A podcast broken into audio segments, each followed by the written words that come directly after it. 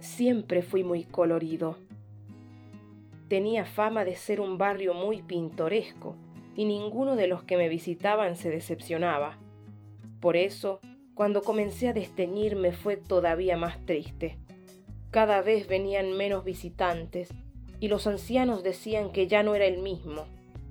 Pero ¿qué podía hacer? El óxido era el único que se divertía en los juegos de mi plaza y de las viejas casas se caía a pedazos la pintura. Fue entonces que apareció. Se sentaba sobre un taburete junto a la calle principal, frente a su caballete, y empezaba dale que dale con su pincel. Era un hombre pálido, pálido, casi blanco, pero sobre su lienzo me dibujaba tan lleno de colores que los vecinos le decían el donante. Dejaba todos sus colores sobre el lienzo y me los donaba a mí, pobre barrio antiguo y venido a menos. La gente volvió a visitarme, aunque más no fuera para verme a través de sus pinturas, que se hicieron famosas en la zona.